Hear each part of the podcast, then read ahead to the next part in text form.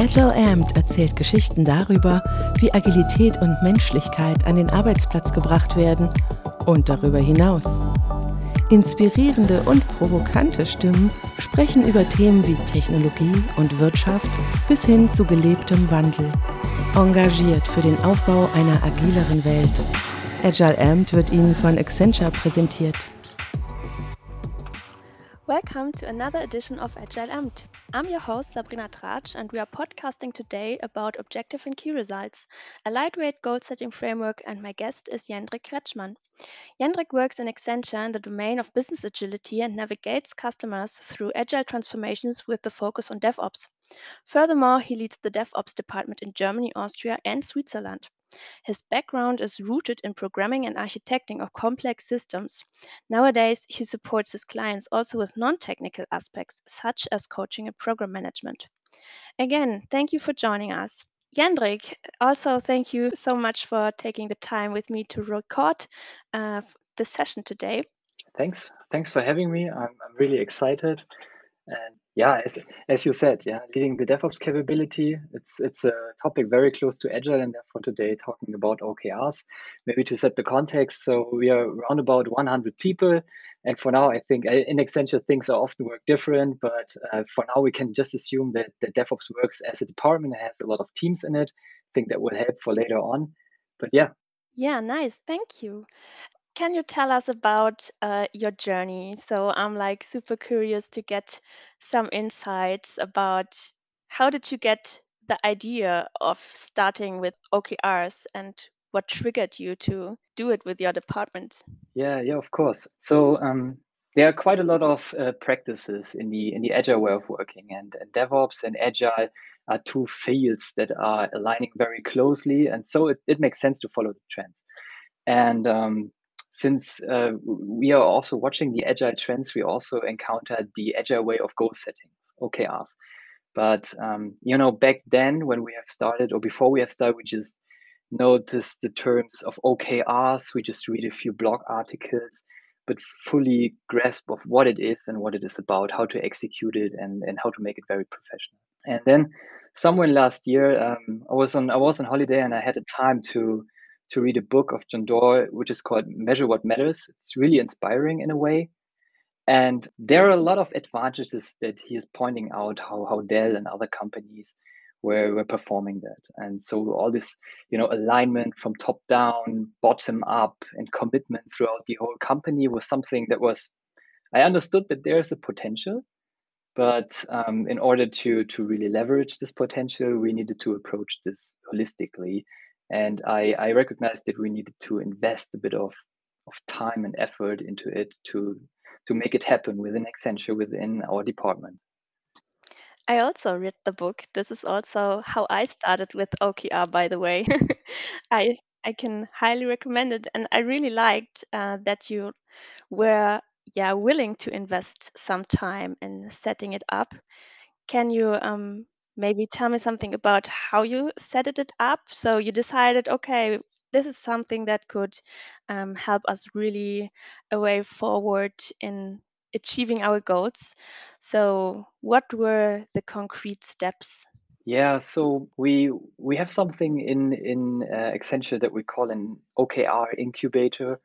Um, from one of our neighbor departments, let's call them like that. It's the Accenture Business Agile Group, and um, I, I recognize that if we want to start it, since we need to invest it in it, we, we need to have some educations. And we asked them to train for my like 100 people group, like four OKR coaches. And today we have them and we, we, we educated them on what are OKRs about, the theory, the history of it, and also yeah, how to execute within the normal fiscal year of Accenture, what kind of events they need to do, things like that. How did you find them? From my experience, it's like always a little bit of a challenge to find people that have not only the interest in doing something new, but also the time, because I assume um, all the four that um, volunteered for doing OKR master role also have already another role in your department, isn't it? Yeah, absolutely, absolutely. So we we don't try to push uh, things top down because we believe that that people will just you know do it. but they will not be motivated as they can be if they really like the topic. So um, in, in DevOps, we, we just ask the people and say, hey, do you want to be part of the dev uh, of the of the OKR coaches? Um, get a little bit of ex- uh, education on it, and then um, perform it. And so we, we found like four people. It, it was indeed that easy. It was harder to find the person uh, to to make the education happen because of course these persons also has jobs at their normal clients. But in accenture it works like this. Yeah you, you you ask another person they will provide you contact. May they know it may they don't. And then they provide you another contact. And somewhere in the accenture universe you will find you will find an expert that has already done it and that is willing to help you. And so we found somebody from the accenture business agile group and we had like i think four days of trainings sometimes full day trainings sometimes half day trainings. And after that we were ready and set up with a with a solid foundation let's say it like that. And we created some okr sets on the on the department level something that is that is laying out long term where we want to head. And from that we then kicked it off with a with a bigger group uh, on on how to really bring it in with a with a workshop Nice. So yeah, so you found someone uh, helping you out. You did a lot of trainings, also a little bit of yeah enablement for the four of you. And yeah, can you maybe tell me something about your OKRs you created together? How did that happen? yeah and so first of all let me think about it. Back then, um, what have we done? Of course, we, we learned a few examples. And then, of course, we, we looked at our typical KPIs that we have within Accenture. Don't think that this is interested for, interesting for the target group, but let's say it like that. Um, we have we, we, we plan them on a fiscal year basis, and we have five of them. We had five OKR sets, which is always consistent of one objective that is aspiring, that points out target, that um, and then, then of course key results that, that are measurable to it. And from a from a devops department point of view these were the starting base for all of the teams. So it's around about like 13 teams with each two two leads of it to then derive from that and go into discussion with the with the department leads. Yeah, I see. So sometimes from my uh, experience, it's hard to create the first set of OKRs if you don't have clear set, yeah, that is already given to you or clear goals that are given to you. So it's not only about um, learning how OKR works, right? You also have to think about goals you can achieve within three months. So this is like more or less a regular cycle um, in the OKR world did you orientate on the time frame and was it a challenge to break down goals into a smaller time frame than usual? Yeah, absolutely. So we, we struggled on all ends. I think this is a this is a learning journey um, that that nobody starts right from the beginning and, and makes it perfect. Uh, I mean, there are OKRs, there are great OKRs, and then there are exceptional OKRs. And um, I think to to to break them down, to make them as OKRs are intended, like striving towards outcome and not output, pointing towards a clear target state, being aspiring for the group, and being able to have something on a strategic level that can be derived from. And you know not to to build a lot of anti patterns in it is is is a challenge. And yeah we i think we did a good job but nowadays we can of course do it much better. I mean since we have some learning cycles behind us I think you, yeah, you always can do it better, but it is like really how you said it before. So at any point you need to start, and to get good in something, you have to start anywhere, and nobody starts with being an expert, right? So it sounds like a very good start from my point of view that you had and um, like you did a lot of things right and okay then you had uh, like the four experts and you had a lot of training and education but how did you brought the knowledge of objectives and key results and also the set you created for the devops department to the teams can you tell me how that happened Yeah, exactly. Uh, so you summarized it very well. So after we had these initial like phase one, let's call it like that, where we made this education, we of course needed to execute it, and that was the that was the thing where the magic happened, yeah, and and also the discussions and confusion happens because now we want to roll it out to like 200 people. Uh, but what we did is we um, we have like these 13 teams, and we invited these uh, 13 team team leads, so 26 people into into one workshop. And this workshop was basically set up for a whole day, like eight hours, and you indeed need these eight hours. That's something that I can tell you now after now after I went through it. Um, and then we we started um, or okay how to make it very um, simplistic. It, it's like we, we had a mural board and on this mural board we had everything already prepared in a, in a visual way. We had these four okr coaches that were walking up through the board and they may tell you about the the elements on that board. So first of all we tried to get an understanding of where people are because of course they are also reading books and materials and may some are already experts that we don't know so we first of all gathered an understanding, triggered the process of thinking uh, for for agile goal setting.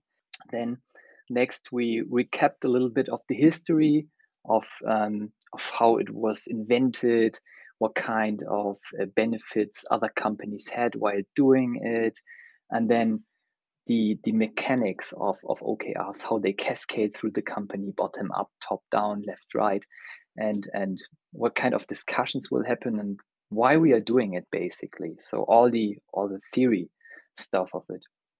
And then we we we said okay this is this is how we want to do it. We made a little example um, with a with, with a restaurant and and um, the, the delivery service of the restaurant and, and try to make it very very um, good to understand of what we want to do and, and how it works how you can set up okrs for a restaurant.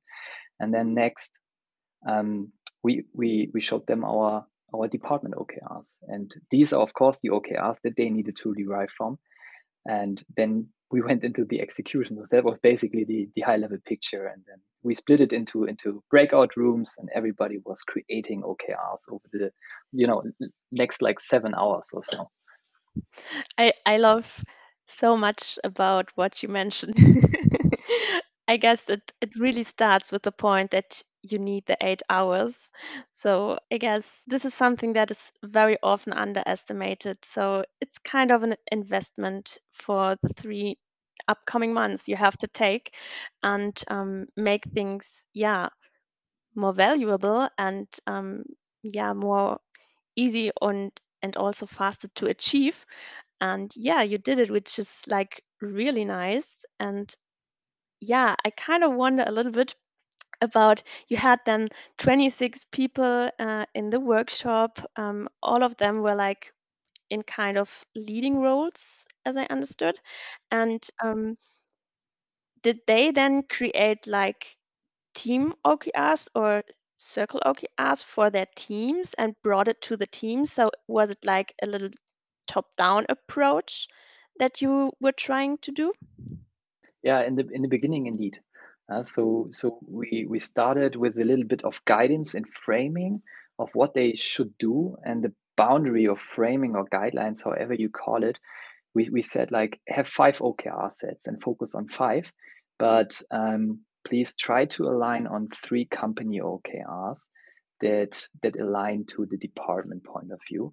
Whereas you can have two that you try to bring in your own perspective where you say this is relevant but you haven't had this on your agenda until now so let's have a discussion on that. So first of all top down and then bottom up uh, because we, we believe that there, there are so many people with great ideas so let's let's let's use everyone's brain and and get everyone's brain to work in order to achieve something bigger. But of course not blindly but having a discussion and if they you know during the day the one group was faster than the others and then they contacted the okr coaches saying hey i need a review. Can you help me understanding the syntax of it? Can you help me to understand any patterns of it? And by the way these are two okrs that you hadn't had on your map. Uh, are they relevant for the company? Let's align on that. And some of them we dismissed and some others we approved and said yes this is indeed something that we that we not looked at and we need it so let's do it. That sounds so amazing what happened and what going on like a very great start that you did in devops I, yeah, sometimes you don't have a lot of people that have ideas of what they could create as their own OKRs. So it seems like you also did a very great job in communicating the message and the idea behind objectives and key results so that it's not only about writing some goals in a specific way, but also um, having this top down, bottom up approach where all the ideas of both sides come together and are like yeah, making one great work happen, I would say. Exactly. And some of the some of the best ideas, to be honest, come from from those kind of sessions. Uh, I, I remember when somebody said, "Let's let's increase our visibility," and I have a great idea how to do it. We we never had it on our map, but uh, and if we never would have asked them, we would never have this idea now nowadays implemented because it's a huge huge success to to implement uh, and to improve our visibility within Accenture. It is.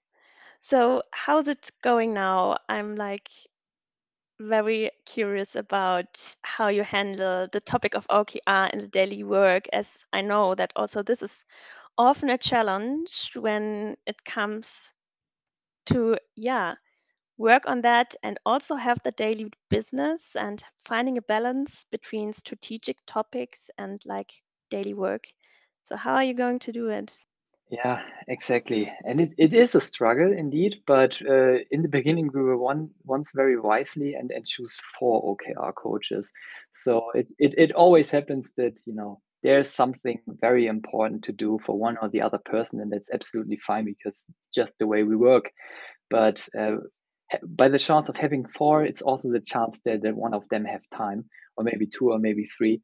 Um, so that isn't uh, isn't really a problem nowadays and uh, indeed there are a lot of activities that need to happen on a reoccurring basis and that's also why we have these okr coaches not to just like do it one time in the beginning of the year but rather having it on a three month rhythm to retrospect and then understand of where we are generate a report that can be communicated. Then planning ahead and making like a like a learning cycle out of it and to continuously improve on that. Sounds like in the beginning i thought it would be much less effort but these people are doing an awesome job and it's a, quite a lot of work to to bring all the people up to speed uh, consolidate everything and and to communicate everything in time. So there's a lot of planning that needs to be uh, Yeah, that's true. It's it's a little bit similar to the Scrum Master in the Scrum framework. Um, it's a lot of yeah coaching effort, which is like often underestimated. It's not about only setting up some meetings or workshops. It's also about guidance and supporting the teams.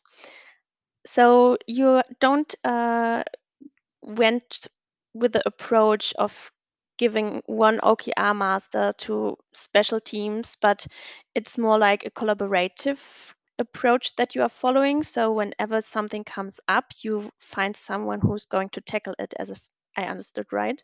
Absolutely. So, uh, you know, coun counterintuitive to to what the Scrum Master would do, being being uh, or staying at one team, we just say there is a pool of OKR coaches that you can approach when whenever you need them. Uh, that that's that's how we do it. I don't know if if we will change it in the future, but if there is a need, may we do it. But for now, I don't see any. Yeah, I really like how you handled the situation honestly because it comes back to the yeah little question in the beginning of how you find people having time for it because normally you don't start with something new by hiring a person who is going to do it full time with you. So you have to tackle it by your team and I guess this version is like a very yeah smart idea to tackle the situation so i really like that that you have an okr master pool Yeah, yeah. I, I think it's it was quite intuitive for us to do it like that. Of course, these people are also working in, in one or the other teams that uh, from from the 13 teams I have mentioned. But then some some other OKR coaches uh, needed to do reviews and so on, so they align it with them themselves. So that works out for us at least. Yeah it also helps like in having the big picture like always. It's not like one okr master is focusing on one team knowing their okrs but if you have like the okr master knowing everything which is around um, yeah, I guess this is also something that is very helpful as they really can easy make transparency about dependencies or risks, maybe duplicate and stuff like this. Yeah, so this is like something I really like. What are you, you, you mentioned in the beginning that you already um, understood there could be something that you always can do better, and you had a lot of learnings during the OKR journey. Can you share the learnings with us?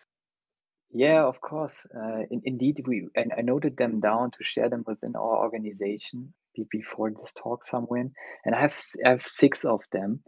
And the first thing that we have also recognized the the hard way is that you know understanding about OKRs, what they are and how they work, takes a bit of time. Yeah? But just unfortunately, I'm I'm a big fan of Blinkist and all these you know compact versions of of know-how. Yeah? So from time to time, that re- really works out. For OKRs, unfortunately not. So I, I read like a few blog articles. I got a better understanding. I, I understood what what they are about. But if you read a book of like John Doerr and, or, or others, you will most likely understand it in a much deeper uh, way. And then you also recognize the potential with which this approach comes. And so um, it, then, it, I mean, lately, then you will recognize that the potential and the invest of that is worth it. So that's the first learning. Yeah, this the second learning is um, invest time. Invest time to write great OKRs. Uh, um, we, we always say that if, if you don't do it, otherwise you do it twice. Um, we we had one or no, we had one OKRs, uh, one OKR set that that wasn't easy to derive from uh, because it was too. It was not even. It was not strategic. It wasn't even tactical. So people are was very narrowed in in order to derive something from it. So so they didn't do it in the end. Uh, and that that was something that we then have recognized because we thought, okay, it would be great. But in indeed, we looked at it critically and said, okay, it's not really great OKR, so we need to rephrase it. And then afterwards, of course, it, it works.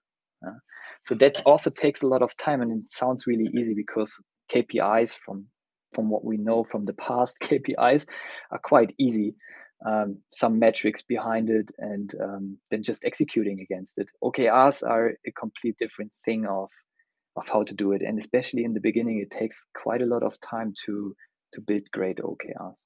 Yeah, it's a new way of um, goal thinking, right? So you're not focusing on the output anymore. You really have to think about what will be the outcome and also how can I measure the outcome. I guess this is also a challenge which just takes some time and more than one iteration to be become really great in it, isn't it? So you have like patterns in thinking of goals and you can't just throw all the habits you have away and start something new just because you want to. So i guess this is also a very important point that it just takes time to write great okrs and yeah think in another direction now. Yeah, because and, and that's that's that's another learning um, that that there are many many anti patterns uh, out there, and uh, if if you want it or not, uh, it's it's quite naturally to put them into your OKRs, but it's easy to avoid them if you know what they are. For example, yeah, as as you said, because you said the word outcome, yeah, so writing something outcome based. Yeah, in a consultancy, it's typical to do things with slide decks. If you create a slide deck but never show it to somebody, but just store it on a on an asset space or so, you created something that's output, but you never showed it to anyone. That's no impact at all. Never a client maybe has seen it. So in our world, that's output, but we want to bring it to the client. We want to make an impact with that. That's outcome. And that's um, just one of, of many uh, anti patterns like uh, confusing OKRs and KPIs, writing OKRs in a way that they are similar to action items. And there are a lot more uh, that you can just, you know, by, by reading some blog articles about typical anti patterns, it's very easy to avoid them. But first of all, you need to know them. So I think the, the fourth major learning that, that we did is um, OKRs are not a one time effort. So we need to plan with it. We discussed it a bit. So we need to have OKR coaches. We need to have somebody who facilitates, who owns the process, like the Scrum Master, and then also communicates clearly and loud by when we need to have what in place in order to measure, to plan, to check, uh, and to act on it. Uh, so that's that's definitely number four to to invest a bit of time because the the outcome that you get from it is, is, is greater than what you invest. Yes, that's true. It's it's like a huge investment in the beginning. At least it feels like a huge investment, but it will be paid out later on. Yeah, exactly. So we see we see this frequently because in the beginning, you, you know, even if people, if, if companies are you know coming into the agile way of working, they they maybe have Scrum masters and Scrum masters, and they think, okay, is a Scrum master really worth it? Do we need them? And for OKRs, it's it's quite the same. In the beginning, you think, okay, do we need really that kind of or that much of investment? But yes, you need them, and it will pay out. And then I think number five, so the second last is um, it's it's it's focusing on something specific. Yeah? So have rather have five OKR sets than 500. It's it's easy to to put too much on your plate, and then you you you tend to do the simple things first because you want to show something. But the simple things are maybe not the things that are really relevant relevant um, often the items that you don't focus on have maybe a higher impact. So whether have a prioritization based on impact and then focusing on the top five OKR sets because focus on everything means focus on nothing. So we set a hard hard deadline for like really having like five and not six, always five, maybe a little bit less, but never more. So that was the guidance that we gave to the teams, and that really worked out, and still quite a lot of things to do. Yeah, you, you always have to remember if you decide for five goals, you are able to have 20 key results. so that's a lot. And if you are going to scale, scale it um, down to the teams, or yeah, there can happen a lot of things.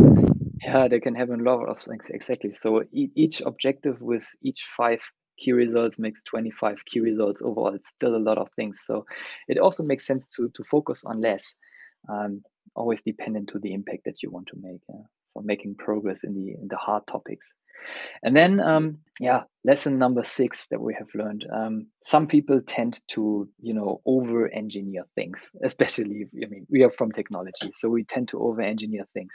But our best practice is to to encourage everyone in saying, just do it do it. It will not be perfect. Accept that, and then based on that, you know, iterate uh, like we are doing it in the agile way of working.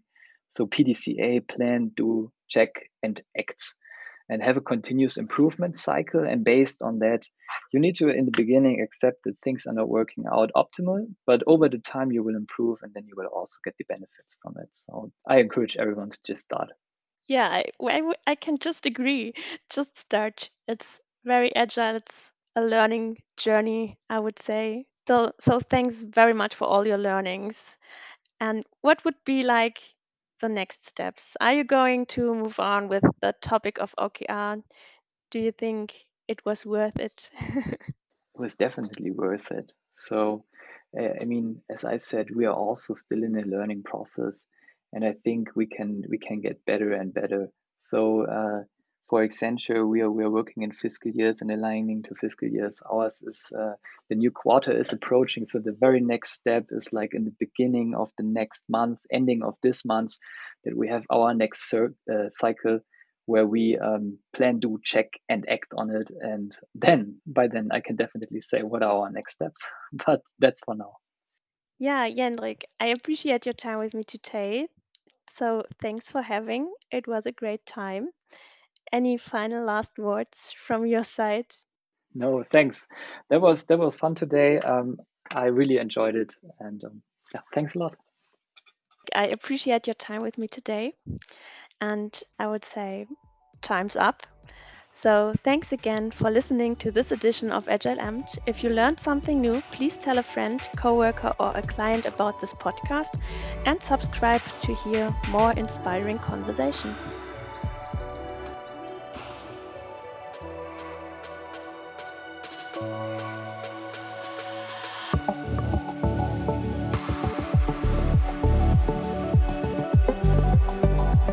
Danke, dass Sie sich diese Ausgabe von Agile Amped angehört haben.